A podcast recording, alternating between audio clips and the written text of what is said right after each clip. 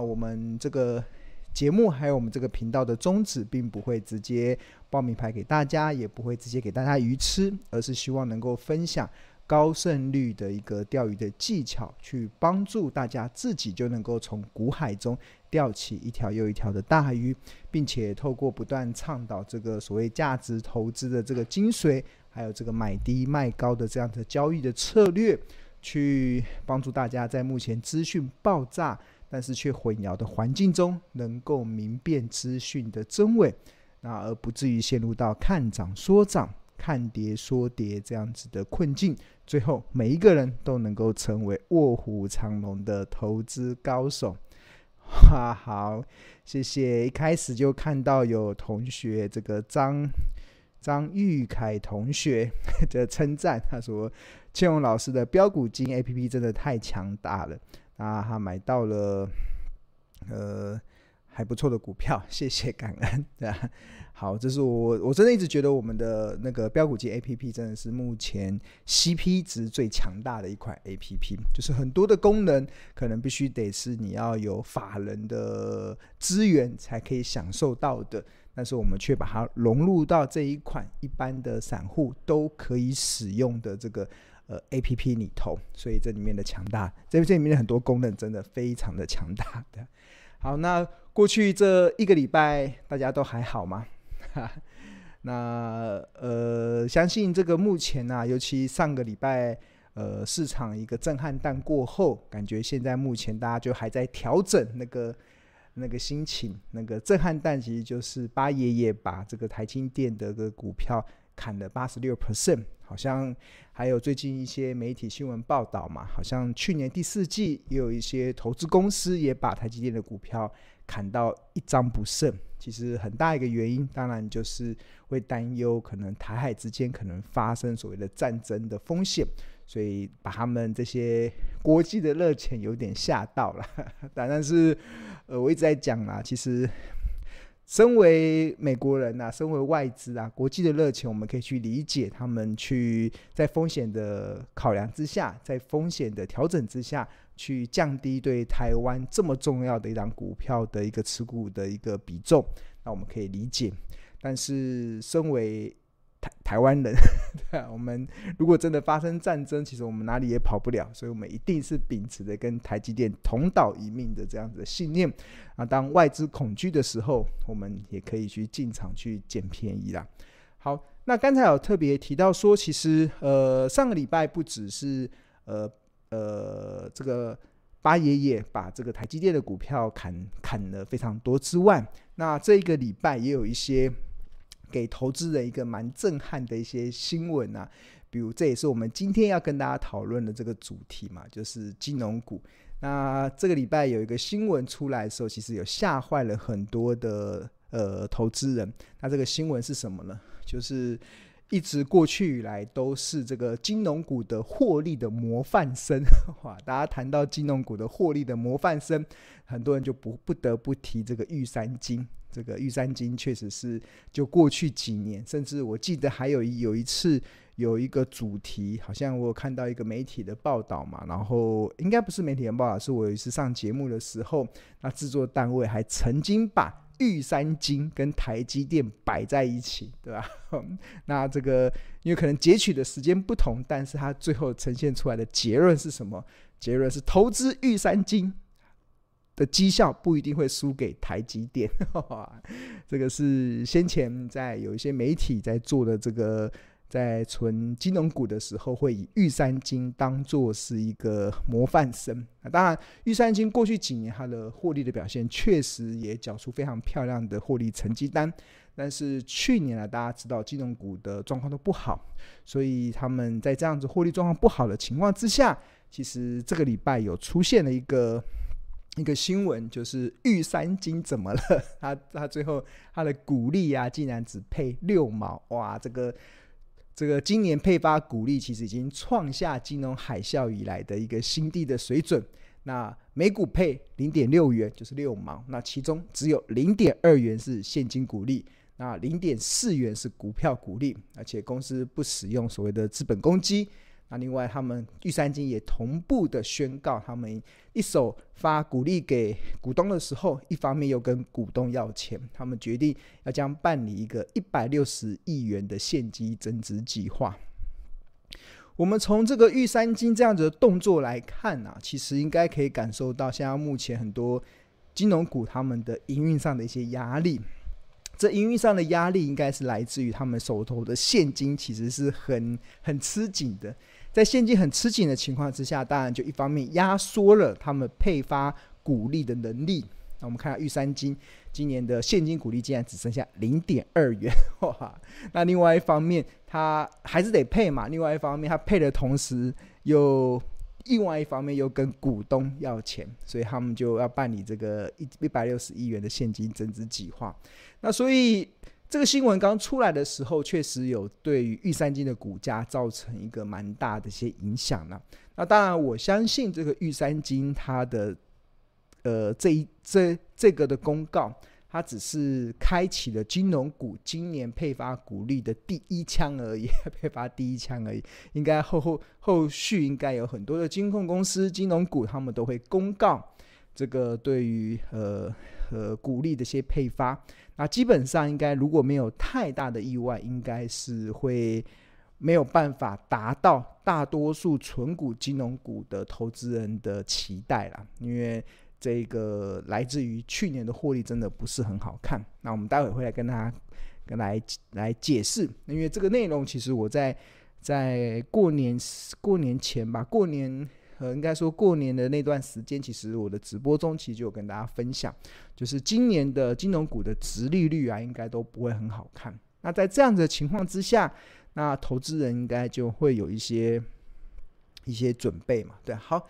那所以看到玉山金这个新闻嘛，所以也让我在这个礼拜的这个直播的主题中啊，其实就想要跟大家来分享这个议题。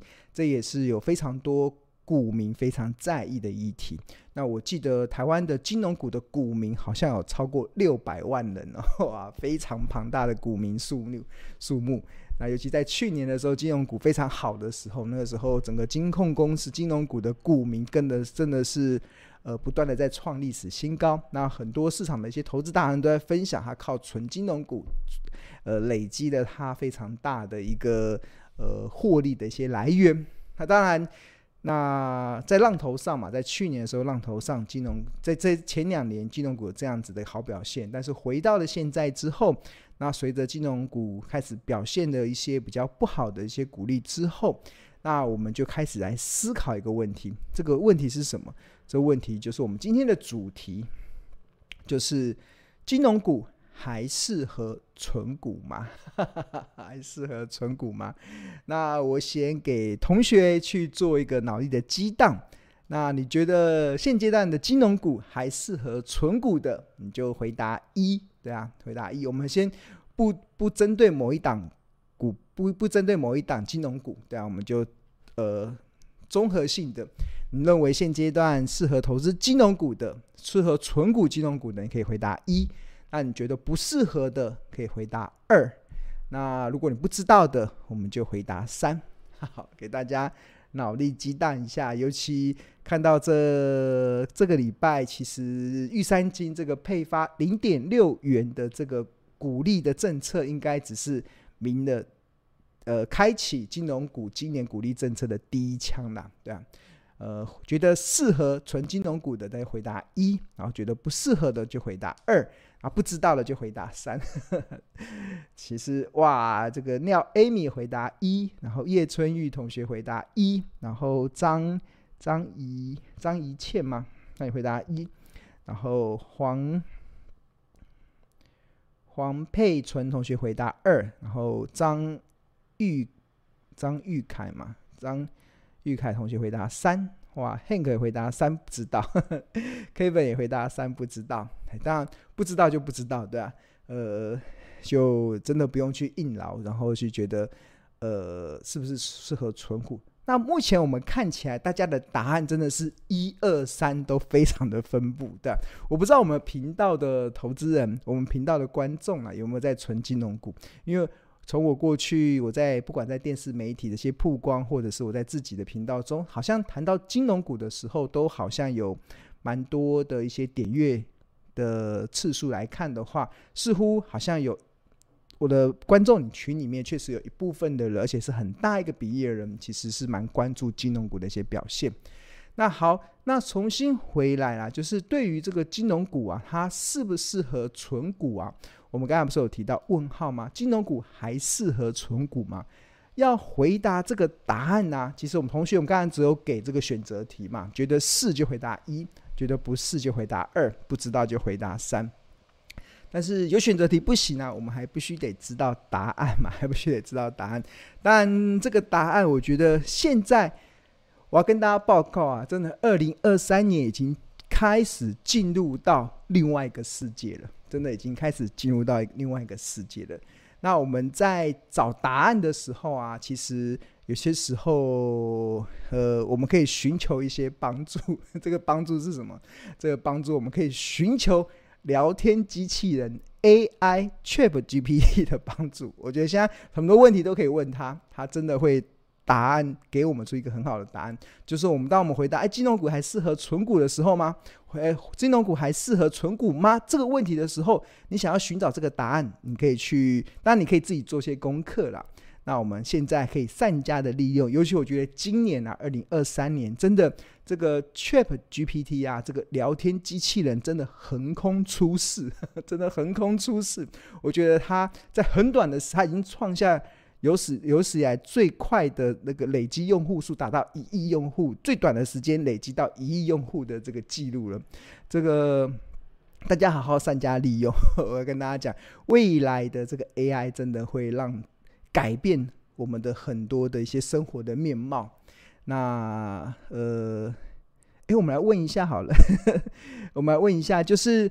你有没有用过这个 ChatGPT 聊天机器人来回答问题？如如果你你有问，你有你有你有你有用过的话，你就回答一个 O 好了，就一个圈一个回答。那没有用过的就回答 X 或叉。我看看大家有用还是没有用，对吧？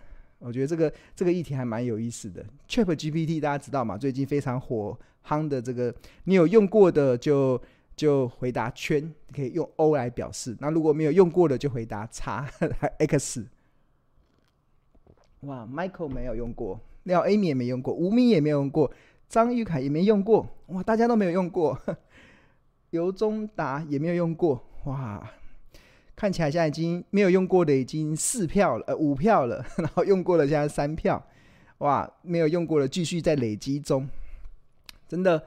哇，有开始有同学 fan fan 嘛也用过了，然后呃陈俊颖同学也用过了，对啊，真的大家要呃，他 Hank 说他都是英文，没有啦，你用中文问他，他会回答你中文，对，我待会会解释，我待会今天我们会会示范一些 ChatGPT 的一些回答，你用中文问他，他就用中文回答你，对，他说不并并不是英文的，所以你只要去问问就好。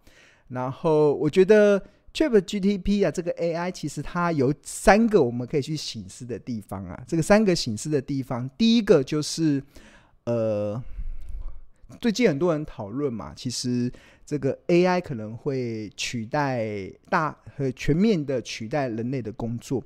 那针对这这件事情，其实我是还保持着一个中立的态度，我并没有那么绝对的认为 AI 会全面性的去取代人类的很多工作。但是我可以很肯定的，而且我认为的是，懂得使用 AI 工具的人一定会取代不懂得使用 AI 工具的人。这是我现在目前比较肯定的，就是 AI 机器人的崛起，它会不会全面的取代人类的工作？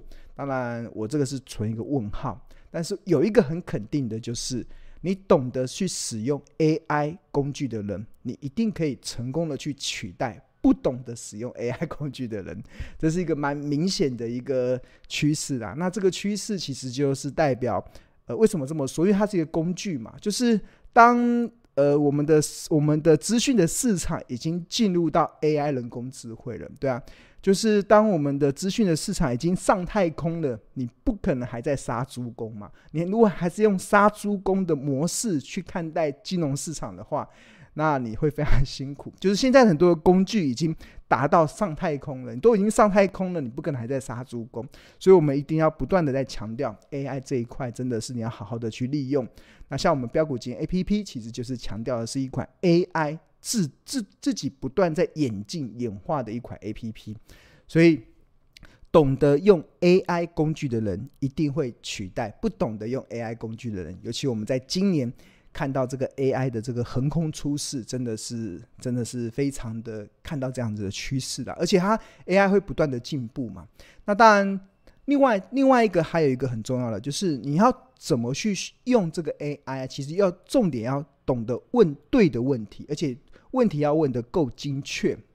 那我们中文不是有一句话吗？叫学问嘛。那学问学问到底怎么来？你要学会问对的问题，那你那个学问就会被问出来。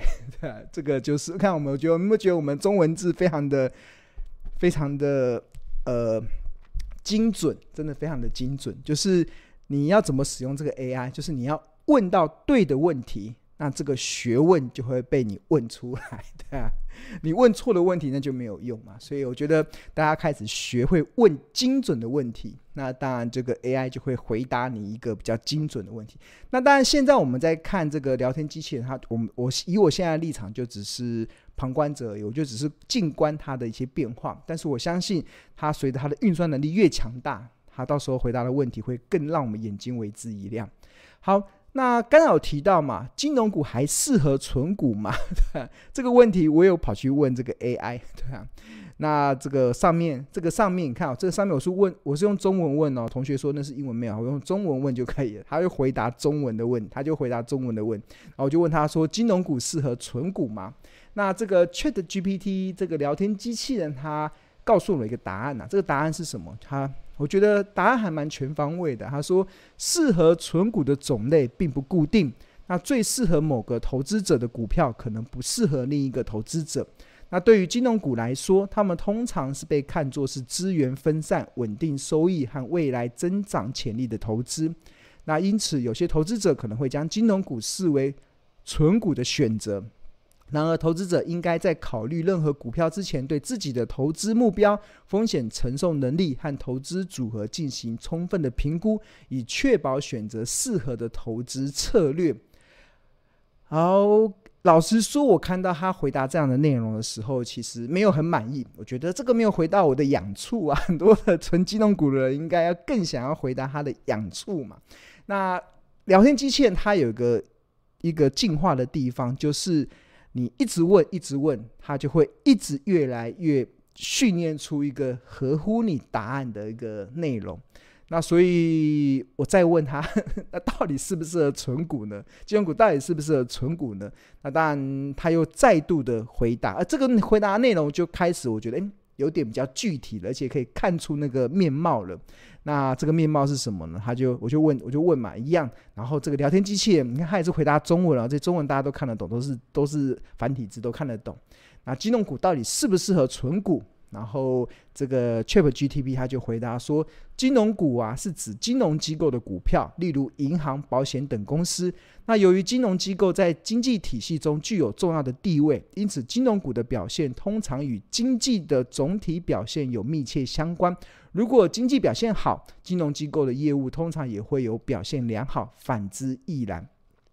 在投资金融股的时候，可以考虑以下因素：第一个就是金融机构的财务状况，你要去检视金融机构的获利能力、负债状况跟风险控制；第二个，你还要考虑它的经济环境，考量目前的经济的表现，如例如通货膨胀率、例如利率水准、例如失业率等等，那这些都会影响金融股的这个获利的表现。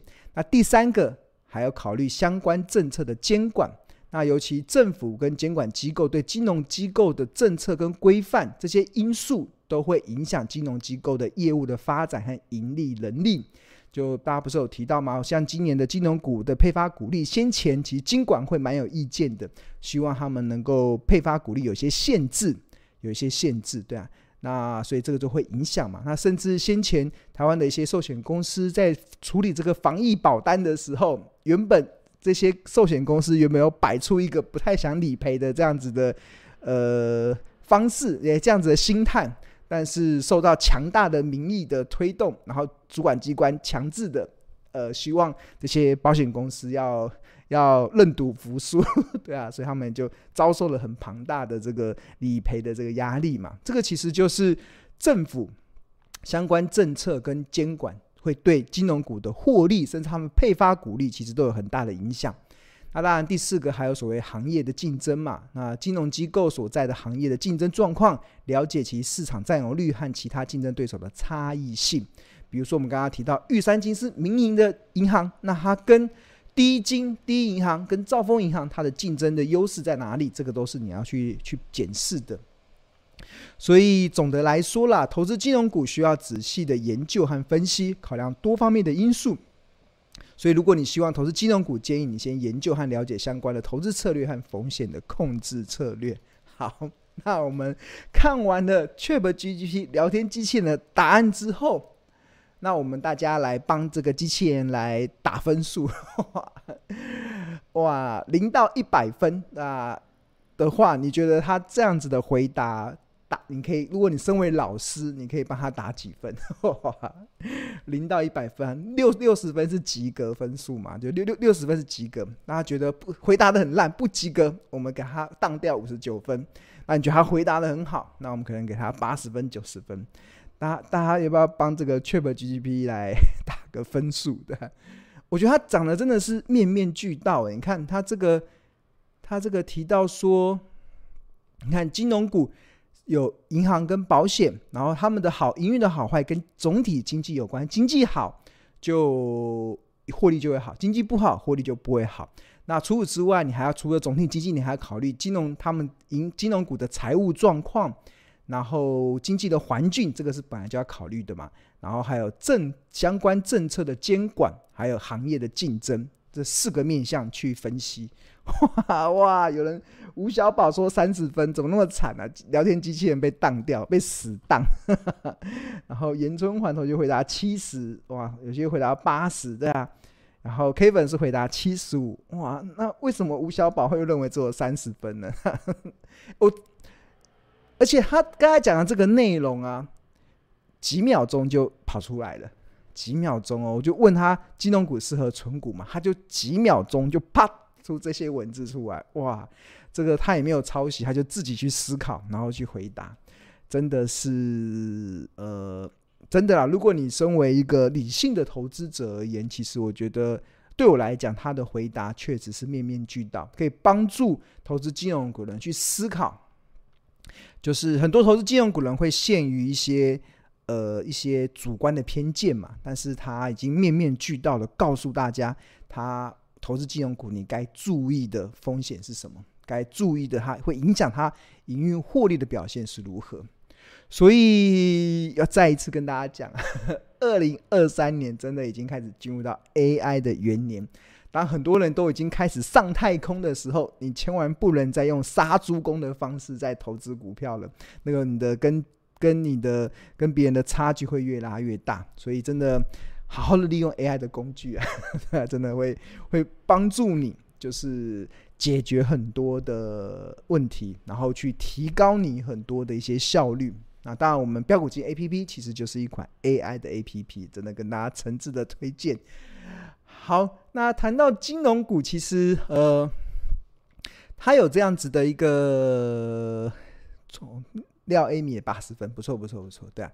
好，那当然了解那个概况嘛，但是我们还是要回到呵 呵我们这个专业分析师的评论是什么？对啊，专业分析的是评论，尤其我们看到这个玉山金，它只配六六毛的这样创下金融海啸以来的新低，到底是怎么回事？那要回答这个问题，其实我们必须得去对呃一家公司它能够配发股利的来源，必须有基本的认识啦。那这就要牵扯到一点点财报的一些知识的。那当然，这个财报的知识其实就提到说，其实一般我们的股利呀的来源有分为两个部分，就是一家公司它能配发股利，有来自于两个部分，一个是来自于盈余的部分，就公司赚多少钱，我就可以配发。另外一个是来自基资本公积的部分。那刚刚不是有特别提到说，玉山金这一次的配股是不使用资本公积，所以换言之，它这股利来源没有考虑资本公积，单单纯的是考虑盈余。那盈余的部分呢，也不是你赚多少钱就能发多少。那盈余的部分，它有税后净利，它必须还得扣掉一个法定的保留盈余，通常是十 percent。换言之，如果你今天赚一百亿。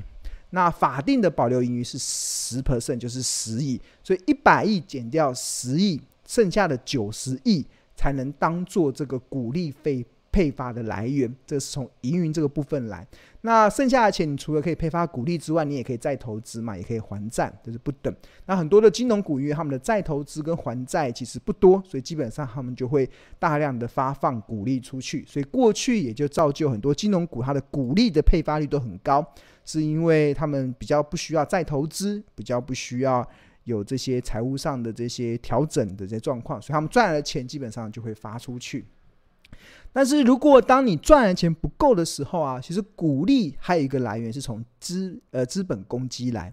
那这个资本公积其实它主要的来源是现金增资，然后跟票面价值，然后乘上新股股新增股数所增加出来的。那怎么说呢？像比如说像这次的玉山金，他可能想要现金增资，那现金增资听说好像是二十块嘛，二十块。但是台湾大部分的股票，百分之九十九的边的公司，他们的股票的票面价值其实只有十块，所以我现金增资跟股东拿二十块，但是我股票的票面价值只有十块，所以二十减十，然后得出了这个十块，这多出来这十块啊。这就会进入到所谓的资本公积里面，因为还会造成公司股本的一些呃呃呃股东权益的膨胀嘛。那至于这个资本公积啊，基本以后就可以拿来当做配发股利之用。那现金增资，然后减掉票面价值，你看增金是二十，减掉票面价值十，那再看它发行多少股数，多出来部分就流入到股东权益。那流入到股东权益的时候，它就可以当做以后股利配发的来源。然后，但是这一次的预算金它不使用基本公积，所以基本上就不会有这个的。所以为什么会配这么少？是因为它完全全就用去年的盈余来做一个配发。那了解了用这个去年的盈余来做配发之后啊，其实我们有了这个基本的认识之后，那我们就可以非常的呃一步，我们就可以循循着这个步骤，然后去一一的检视。台股中的这些金融股，他们接下来配发股利的水准会落在哪里？那当然，我前几天看到了有一些一些网络的媒体，然后里面有些投资达人分享了一些股利配发的那个数字啊，跟殖利率。我那时候看的时候是有点傻眼，我觉得那个是太天方夜谭，我不知道他怎么算的。那我那时候看的时候就觉得应该是有很大的错误，对啊。那果不其然，其实我们看到这个礼拜开始公布一些股利的时候，确实产生很大的落差。那一般来讲，其实我们在算金融股的股利的时候啊，其实我们呃看呐、公司会不会考虑资本公积？那一般来讲，其实是如果以今年的状况，应该不考虑用资本公积来配的比例，应该会蛮高的。所以如果你不考用基本公积，那你只能用什么？你就只能用去。盈余来分配，当你考虑用盈余来分配的时候，那你基本上就可以开始推论这个金融股他们的股利配发的一些状况。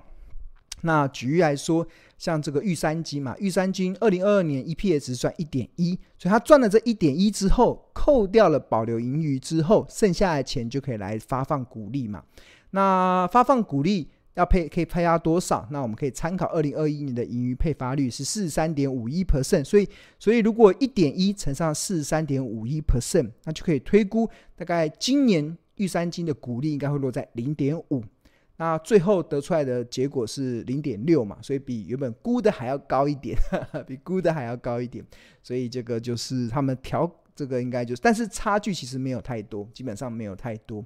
那至于还有另外一家金控公司，好像也公告了他们的这个国票是不配发股利的，所以那国票二零二二年 EPS 是零点四一，所以如果以二零二一年的盈余配发率五十 percent 来看的话，那我原本预估大家它可以配零点二，但是最后的实际是零，所以看起来相差没有太远了，看起来没有相差太远。那因为这些数字对照他们现在股价，其实值域都蛮低的，所以今年以来其实呃。应该金融股的殖利率应该都会蛮低的。那除了这两家之外，我们接下来就可以开始用刚才大家学的这个财报的公式，那基本上就可以开始去推估这个可能接下来这些公告的股利配发会到如到哪些地方嘛？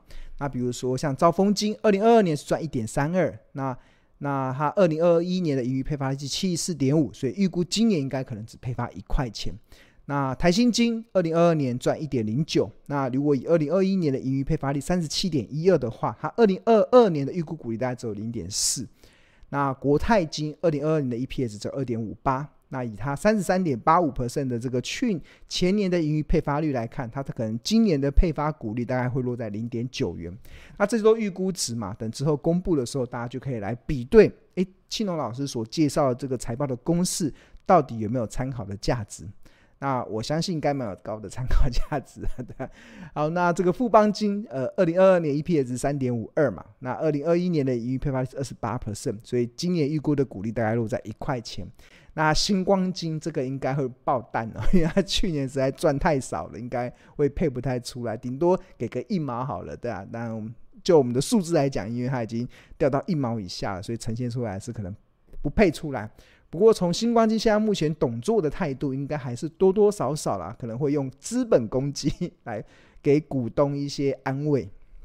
好，那除了之外，我们还看这个永丰金，二零二二年 EPS 赚一点三九嘛，那以二零二一年的盈余配发率五十五点五六 percent 来看的话，那二零二二年的股利应该落在零点八元。那元大金二零二二年 EPS 是一点七二，那以二零二一年的盈余配发率五十二点二六 percent 来看的话，大概配零点九。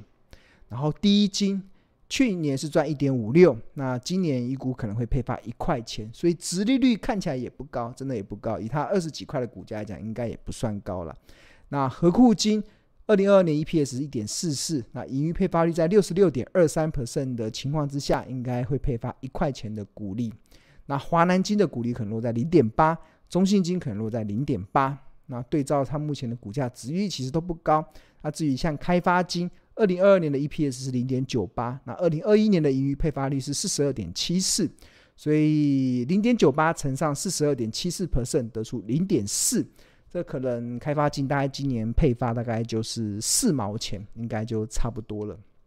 对，所以这个的内容其实就是告诉大家，很多时候啊，就是当你对市场的公司的财报的运作的方式有一些基本的认识的时候，对吧，你就不会被市场很多错误的资讯所误导。真的错误的资讯，因为很多的资讯都是来自于意图想要影响资讯的人身上嘛。那所以他们他们丢出来的资讯，如果你没有办法再一次的辩证的时候，常常会陷入到一个比较呃呃困惑的环境中。所以我不断的在跟大家强调嘛，其实我们就是不断的在教大家一些呃钓鱼的方式，不断在接教教大家怎么透过我们目前市场中所看到的公开的资讯，去帮助你一步一步的去推进你可能所投资股票的一些认识。那当然，你要有些这些认识，你就必须要有一些基础的概念嘛。那当然，这些基础的概念，一方面你可以每个礼拜三可以准时的来收看庆隆的这个呃卧虎藏龙的这个直播的节目。我相信我们每一个每一个礼拜教给大家一点，每个礼拜教给大家一点，那你一点一点就会慢慢的累积一些对金融市场的一些基本的一些 know how。那当然，如果你想要更快速的，而且是有系统性的去了解对金融市场的基本的 know how，我讲的是基本的 know how，那青勇跟大家推荐啊，其实我们这个财报魔法班即将在三月中旬要开班了，开课了。那你只要凡是你只要订购标股基因年费一年的方案的同学啊，你不只可以使用一年的 APP 之外，那你我们还会免费的加赠二十五堂由助教所上的这个财报魔法班的课。那我们助教好像是说三月十三号就会开课了。那这个一天一堂一天的一堂去教你。怎么去看这个？刚刚不是有提到 EPS？哎，EPS 到底怎么来的？教你怎么去看这项现金值利率，这个现金值率怎么来的？教你怎么看一些股东权益报酬率啊、营业利率啊，甚至还有像一些像合约负债啊、资本支出啊这些呃负债比例啊、河流图等等，这些其实都是会在我们这二十五堂的这财报魔法班的课程中去。免费的开放给你是是报名这个标股基金 APP 年费方案的学员都可以去参加。那当然，我们今年呃二零二三年的首班的财报课程会采直播的教学，而且可以让你重复观看无限次，直到你学好学满。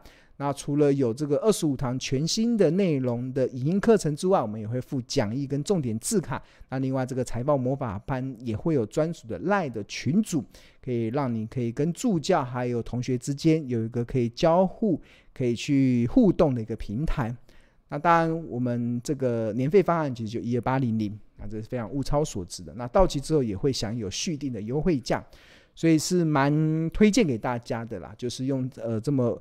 物超所值的价格，你就可以享受目前市场唯一一个财报 AI 的 APP。真的，我们 APP 真的不断的在优化，不断的在进化，它真的是一个非常强大的一款 APP，所以这边推荐给大家。